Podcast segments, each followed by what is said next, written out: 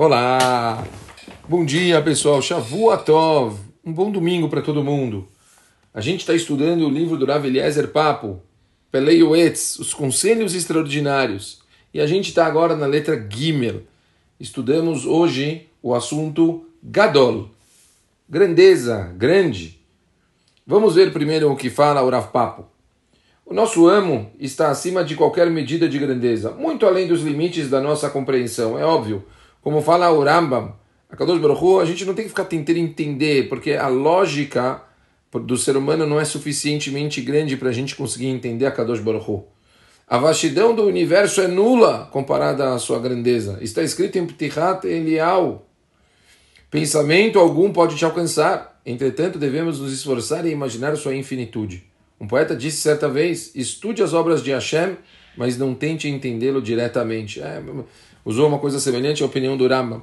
Mas a verdade é que a forma da gente conseguir dimensionar a grandeza de Akadosh Baruch Hu é só a gente analisar a Briá, como foi falado aqui pelo Rav Papo.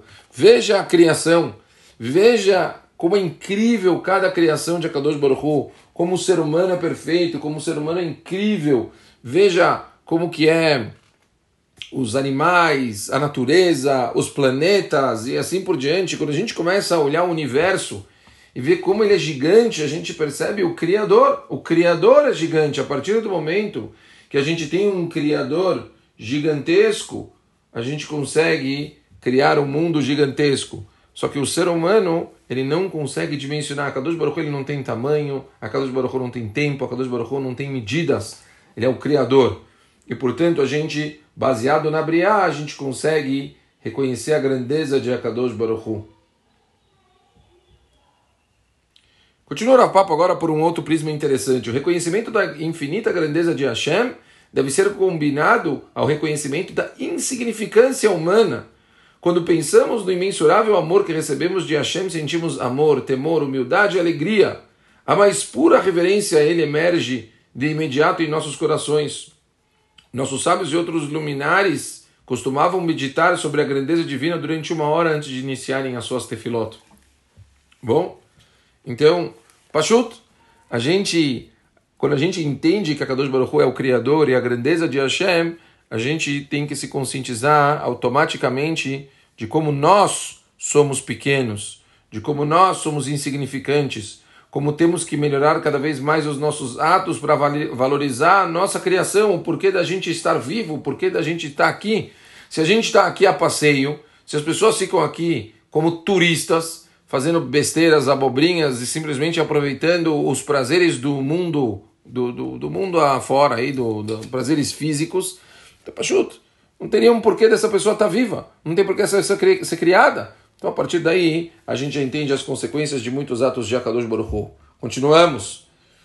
O Santíssimo Hashem nos ordenou respeitar a quem nos supera em grandeza, ou seja, os nossos pais, mestres, pessoas mais estudadas e os mais idosos. Desrespeitar essas pessoas é o mesmo que desrespeitar Hashem. Então, Boreolam, ele definiu níveis de grandeza e, portanto, os níveis de honraria que nós temos que dar para as pessoas que são maiores que a gente. Naturalmente, se você tem pais vivos, é natural que você tem que respeitar eles muito bem.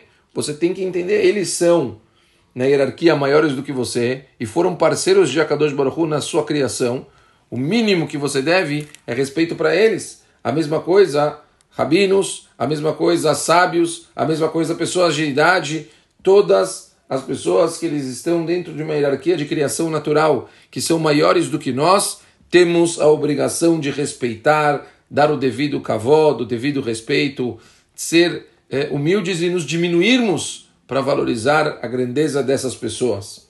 Continua o Rav não procure honrarias. A liderança enterra os seus donos. Pessoas arrogantes estão sempre engajadas em conflitos e batalhas. Toda cidade deve apontar um líder para guiar as pessoas de maneira apropriada e generosa, ainda que todos os seus habitantes tenham igual importância na sociedade. Esse líder deve ser respeitado e agir com cautela.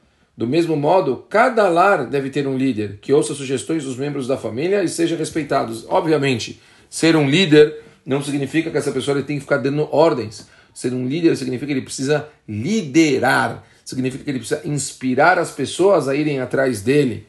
Esse é um líder verdadeiro. Mesmo se você é um pai e você está dentro da sua casa, a, a, a, liderança você não tem que adquirir por meio de broncas, de gritos, de eh, surras, que seja o caso, ou de imposição. Você tem que conquistar as pessoas e naturalmente eles vão seguir você. Se alguém reclamar, porque justamente ele deve nos governar, sejamos todos reis, o mundo se destruirá. Podemos aprender isso se observarmos a estrutura do nosso corpo. Se os pés disserem queremos estar no topo, o corpo não funciona como deve. Um líder deve ser eleito pela maioria, pois esse é o caminho da paz. Assim termina o Oraf Papo. E isso é uma mensagem muito forte. A gente, eu vejo pessoas forçando a barra para adquirirem liderança, às vezes no trabalho, às vezes mesmo em projetos e assim por diante. Não façam isso. Conquistem o espaço de vocês. Isso vai acontecer de uma forma natural. Inspirem pessoas. As pessoas vão querer naturalmente que você dirija elas. Então, você não precisa forçar uma situação, ela vai acontecer naturalmente. Você tem que ter muita paciência. Exato, Hashem, Hiratzon, que todos nós possamos nos conscientizar, conseguir sempre valorizar todas as pessoas que são maiores que a gente, principalmente pessoal, eu sei que tem uma dificuldade muito grande às vezes da gente valorizar irmãos mais velhos, por exemplo. Ah, não é meu pai. Mas não é assim, pessoal. Irmãos mais velhos, se a Kadosh Baruch colocou eles na nossa vida e por eles serem mais velhos que a gente, a gente tem que dar o devido respeito e ouvir o que eles têm para dizer. Com certeza, eles têm muito para contribuir na nossa educação e no nosso crescimento. Espero que tenha sido é, inspirador o dia de hoje. Amanhã a gente continua, pessoal. Não é porque é férias que a gente não estuda, hein? Lembrem-se. Vamos com força total todos os dias dessas férias. Um beijo muito, muito grande. Ótima semana para todo mundo.